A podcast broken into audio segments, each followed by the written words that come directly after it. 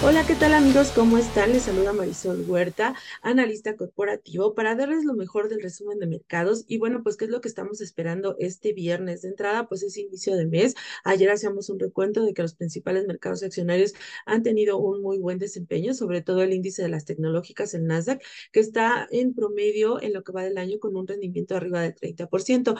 Pues para este inicio de mes los mercados están mixtos, los inversionistas están eh, nuevamente tomando un poco de cautela. Al algunos eventos que se están esperando para este mes de diciembre. Hemos señalado, es la Junta de la Reserva Federal, la fecha es el 13 de diciembre y bueno, pues este día sabremos eh, si da o no un movimiento en las tasas de interés y sobre todo la postura de cuándo podrían empezar a bajar, que recuerden es lo más importante que les interesa a los inversionistas para realizar las posturas hacia 2024 y bueno, este pues están siguiendo un poquito el escenario de los reportes corporativos, en donde en temas corporativos solamente está destacando el día de hoy el hecho de que las acciones de Tesla están retrocediendo cerca del 2%. Esto a pesar de que ayer dio a conocer que estará lanzando en el corto plazo su camioneta, la Cybertruck. Esta camioneta tendrá un ahorro de batería bastante significativo y está señalando que ya tiene mucha demanda en el mercado. El costo de la camioneta va entre los 60 mil eh, dólares hasta los 99 mil dólares. Y bueno, pues al mercado no le gustó porque está señalando que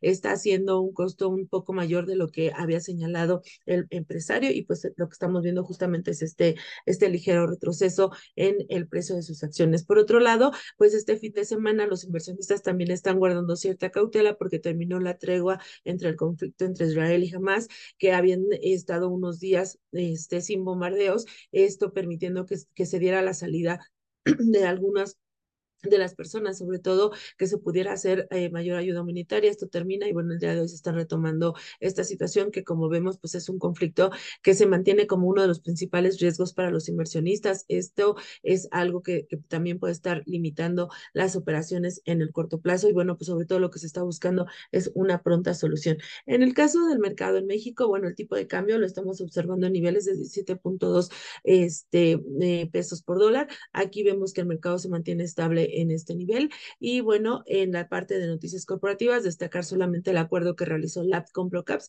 en donde estaría señalando que le va a estar fabricando algunas, eh, algunos productos para la distribución, sobre todo lo que son cápsulas. Este, y esto está enfocado sobre todo para el mercado tanto en México como de Latinoamérica de, de la parte de Lab. Y por otro lado, este también se tiene que Cuervo, esta empresa de productos eh, de bebidas alcohólicas, eh, realizó una firma de un crédito sindicado.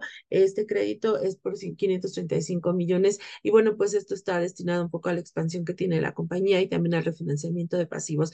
Y bueno, pues con esto es que estamos cerrando la semana y este, estamos iniciando el mes y pues les deseamos a todos que tengan un excelente día. Gracias.